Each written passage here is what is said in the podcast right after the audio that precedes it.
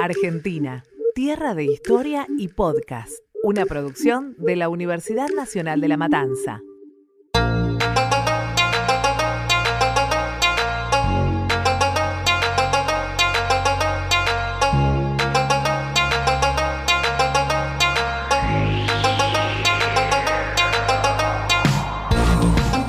Bienvenidos a Argentina, tierra de historia y podcast, el lugar donde la realidad y la ficción se unen.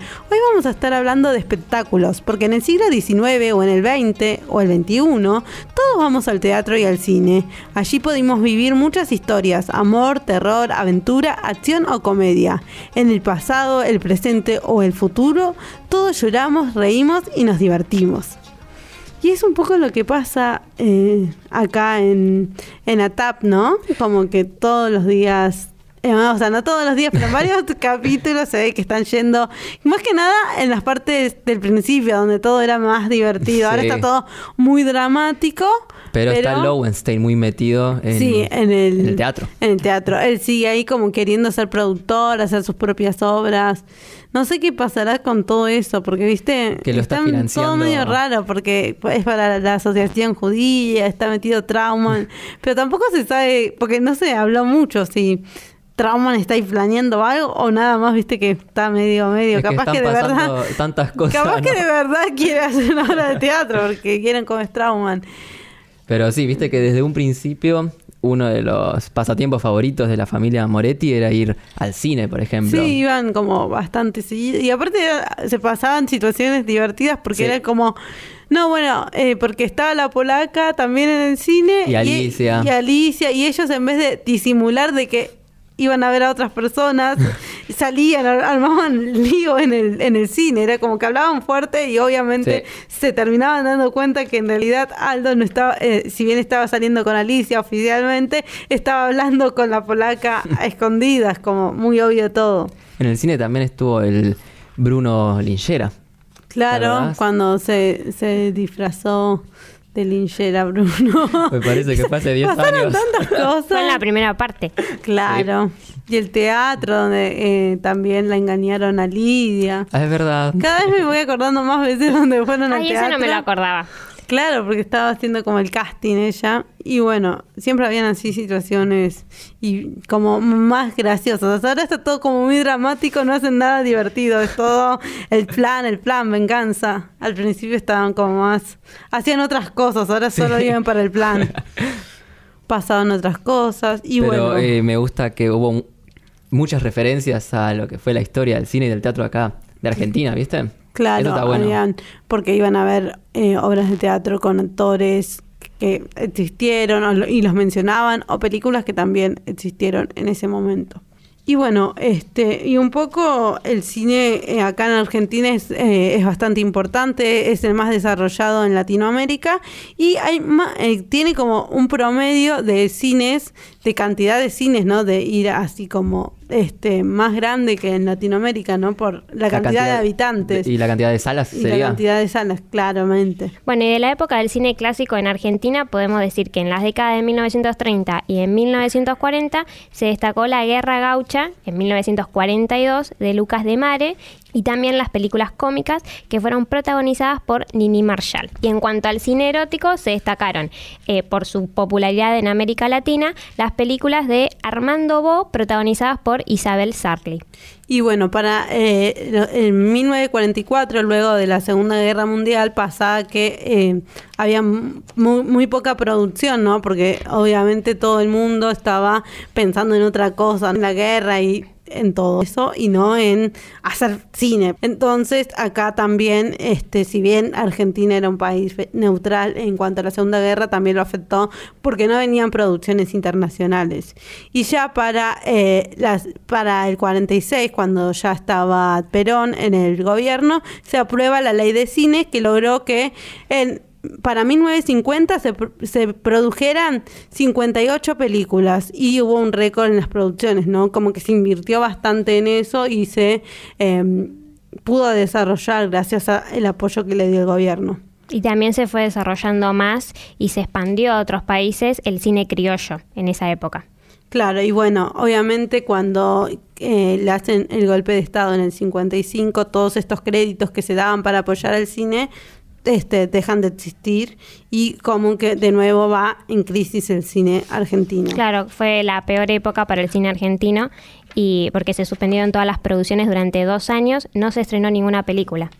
Y obviamente, como ya todos sabemos, este, el cine argentino obviamente sigue siendo bastante importante acá y se hacen muchas producciones que se eh, ven en el exterior, Sí, ganan En premios. los últimos años está ganando mucho reconocimiento el Claro. cine argentino de nuevo. Hay dos películas que ganaron el Oscar, este, La historia oficial y El secreto de sus ojos. Después Así estuvo que- nominada Relatos Salvajes también. Relatos salvajes y varias que, bueno, si bien no ganaron, estuvieron ahí cerca y fueron re- reconocidas por, y mucha gente las vio en otros países.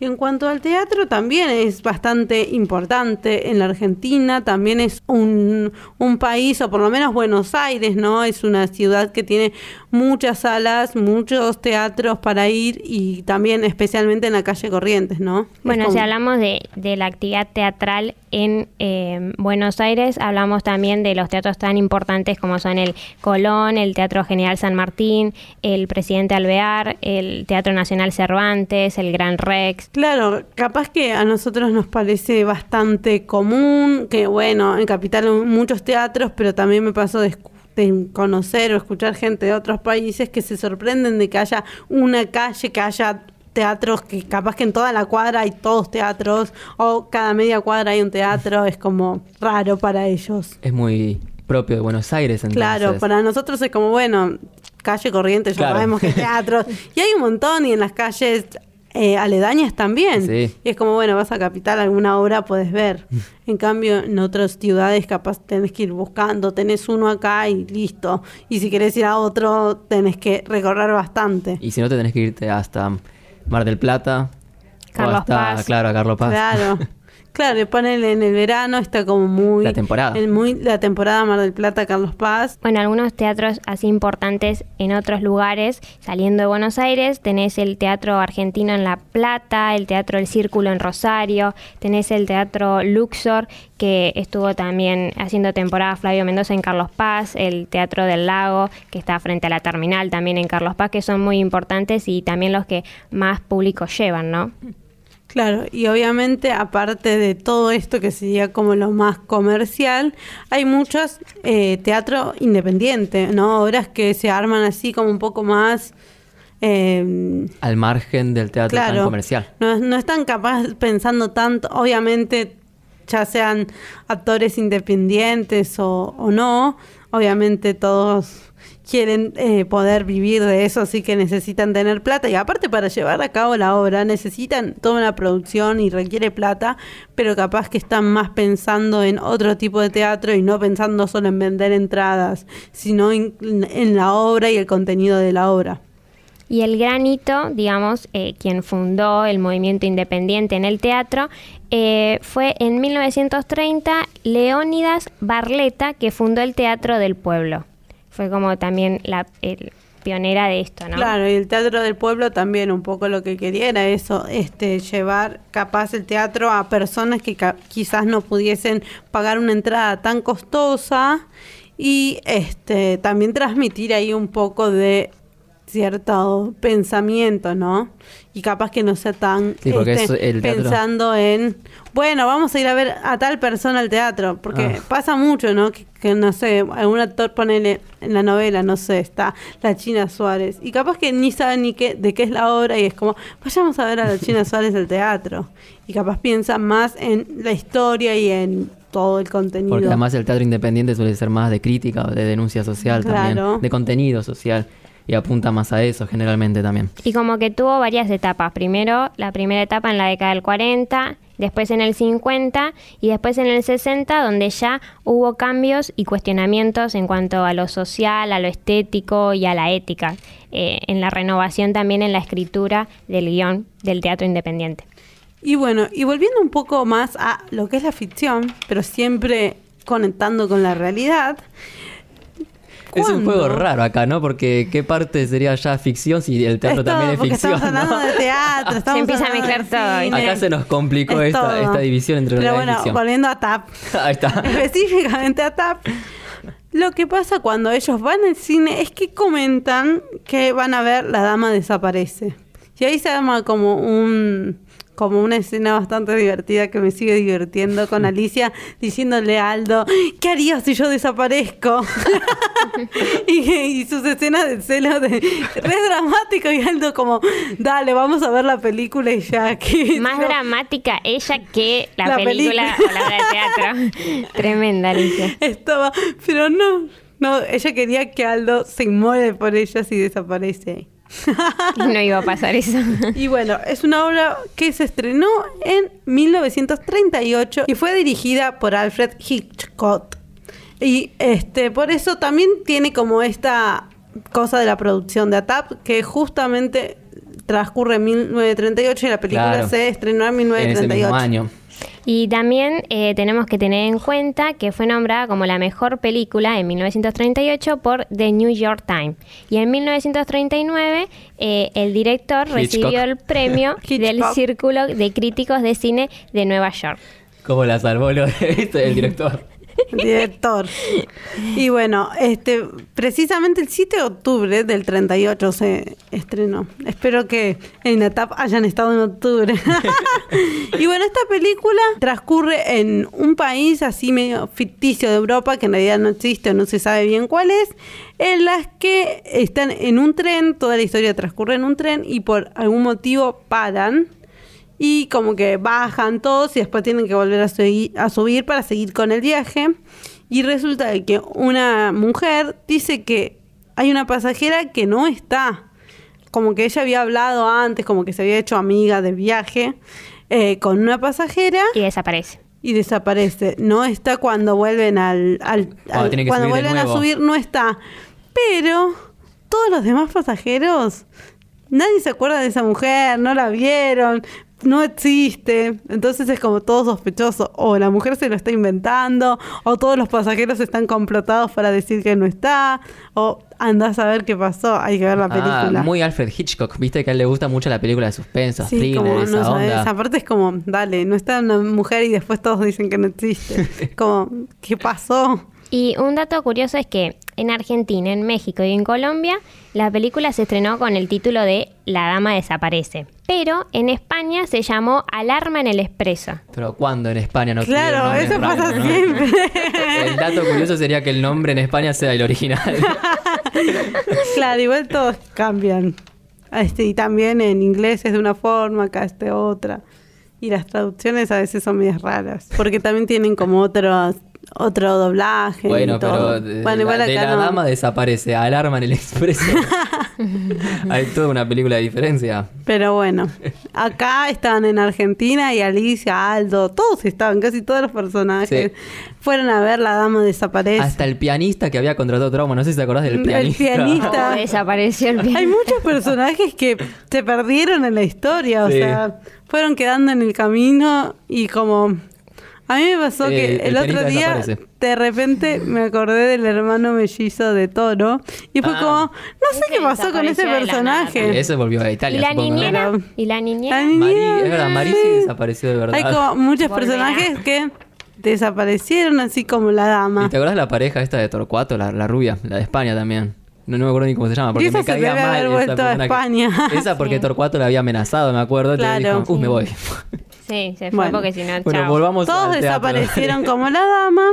Y también, no sé si se acuerdan, que en un momento, cuando en la primera temporada, Aldo, Ana y Francesca tenían una tía. Que Sí. vino así la tía, la tía Filomena, llegó ahí también, que no que escuchaba nada, nadie se la bancaba mucho, Que pero era como, criticaba ay, la, la tía, la tía. de Serafina. Criticaba todo. Era como, bueno, vino la tía. Hay que llevarla a pasear y la llevaron al teatro. Sí, que era medio excusa para Aldo, porque Sí. quería ir para esperarla Bueno. a Raquel. Pero acompañaba a su tía y mientras tanto veía a Raquel. O al revés, veía a Raquel y, Y mientras, tanto, acompañaba a su Filomena. tía. ¿Y a quién iban a ver ahí al teatro? Y fueron a ver a Luis ¿Y Sandrini. existió Luis Sandrini?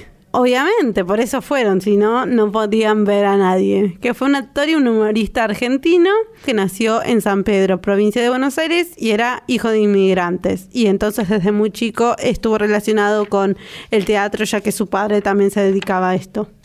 Y tuvo una relación sentimental con la cantante de tango y actriz Tita Merelo. Después se casó, ¿no? Con otra mujer, pero Oh. también estuvo con ella. Claro, porque fue el, el amor que nunca pudo de Tita, como lo muestran en la película donde Ah, actúa Mercedes Funes sí, justamente. debe ser ese entonces. Y ese fue su gran Hay amor como frustrado. muchas películas que hacen referencias a cosas.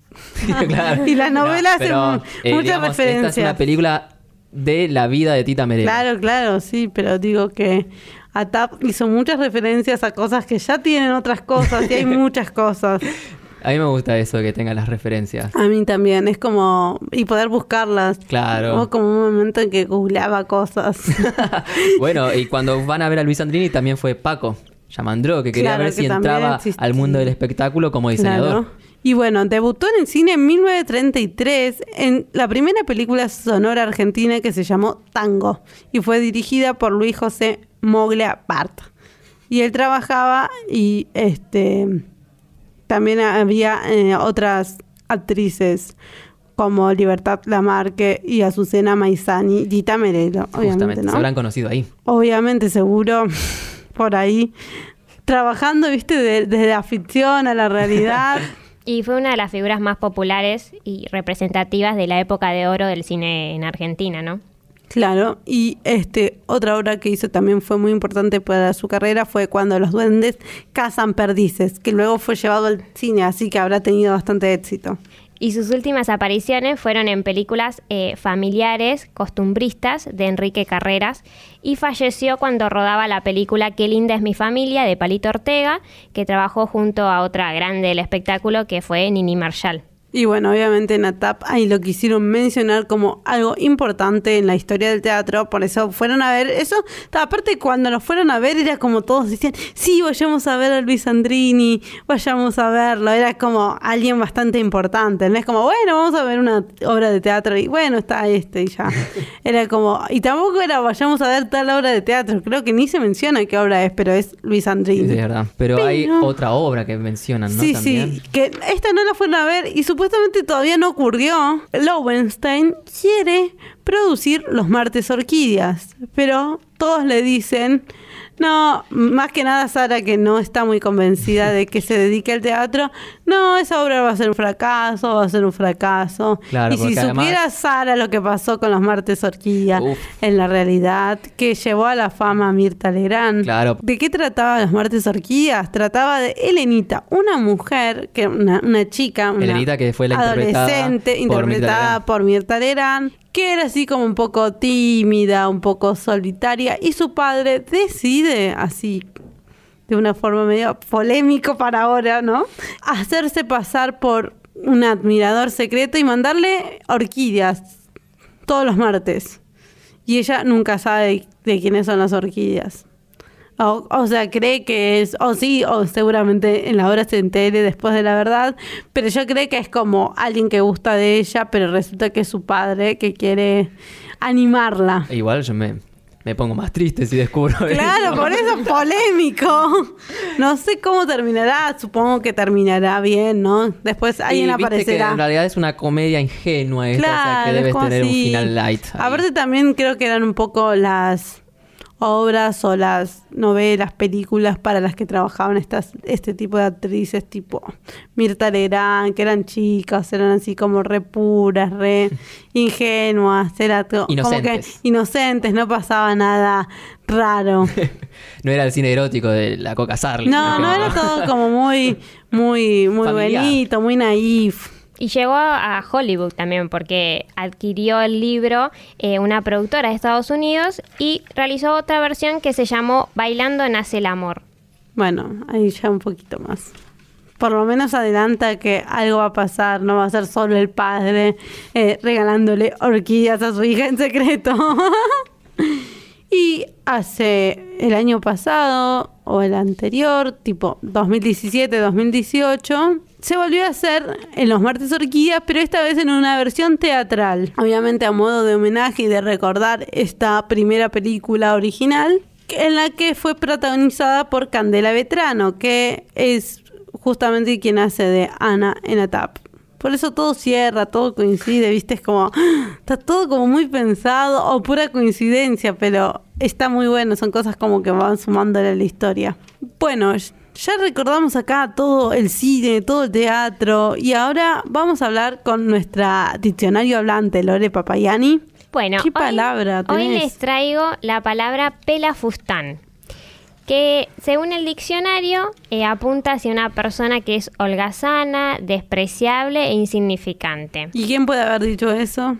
Libertad. Libertad. Creo que todas las palabras que traje corresponden a libertad. La gran mayoría, aparte, son como esas palabras para despreciar a alguien, como Sí, solo ella cual. lo sabe hacer, porque uno diría, bueno, cualquier cosa, pero no, Pero ella no, tiene un ella tiene montón de cosas. Y los todas. usa con fundamento, porque como Claro. ya vimos con Candombero, por ejemplo. Exactamente. Después tenía como, de verdad significaba algo y de verdad era algo despreciativo. Sí, dice que es una persona perezosa, descuidada eh, o flojo en lo que necesita o debe hacer. Se emplea mayormente para, eh, digamos, género masculino, ¿no? Pero la RAE, la Real Academia Española, dice que también se puede usar en la forma femenina. Eh, obviamente es un uso despectivo y, por ejemplo, se dice, no sé, como ese hijo tuyo que tenés es un pelafustán, un verdadero vago, jamás trabaja. Se relaciona también con otra palabra que ya eh, contamos acá en nuestro podcast, que es pelagatos. Y vieron Claro, que ese ¿viste? era pelar gatos y este es pelar fustán, digamos su origen etimológico. ¿Por qué pelar? Que tiene que ver con la pérdida, el ser pobre y, y todo eso. Y todas esas cosas que Libertad tanto desprecia, pero lo hacen muy divertido a su personaje.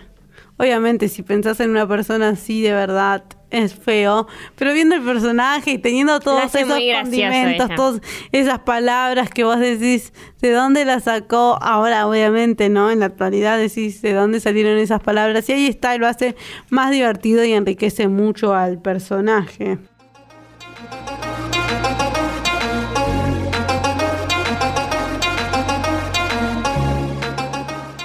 Juli, vos como siempre nos traes algo ahí divertido, un dato curioso, un algo relacionado con la TAP. Sí, ¿Qué por eso hoy te traje un pequeño insert de uno de los primeros capítulos. Que esos que te Allá gustan a vos. tiempo, Esos que los te gustan a vos divertidos. son divertidos. Vamos a ver cuando la familia Moretti junto a Torcuato y Lucía y Bruno fueron, no fueron juntos, obviamente, ¿no? Obviamente. Cayeron, como siempre, cayeron justo todos en el mismo lugar. Oh, casualidad. Y cayeron en el cine y vamos a ver qué pasaba en ese A ver, recordemos.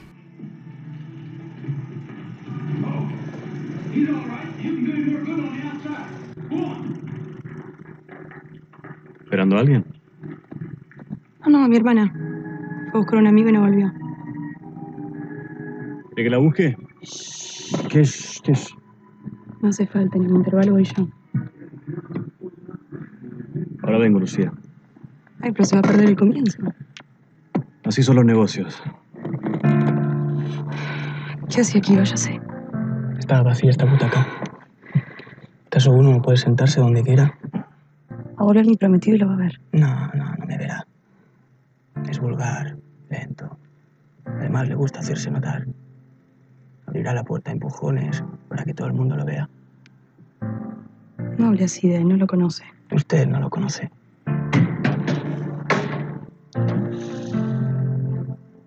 Bueno, ahí teníamos entonces ya en las primeras escenas de ese romance de Brunia, para usar el nombre del Ay, ship. Brunía. Y con. Yo le digo Brunia, no sé Para cómo mí se es dice. Brunía. no sé cómo se dice porque eso solo se ve en Instagram. Claro, porque Lucía tiene tilde, entonces debería ser Brunía, ¿no?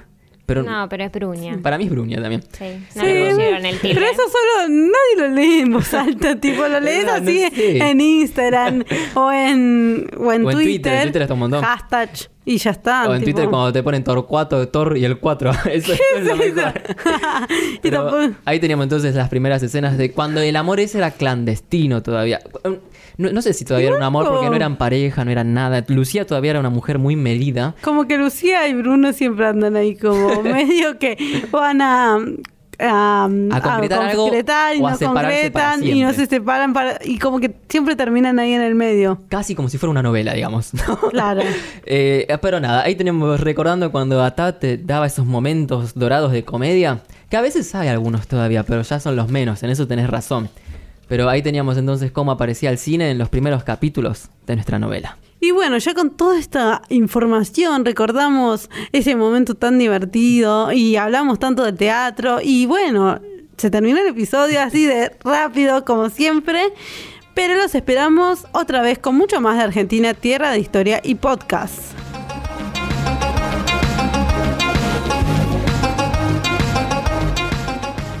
Nosotros somos Julián Dante, Lorena Papayani y Agostina Carbone. A cargo de la puesta al aire estuvo Lautaro Aval y en la producción Julián Bernadás y con música original de Julián Dante.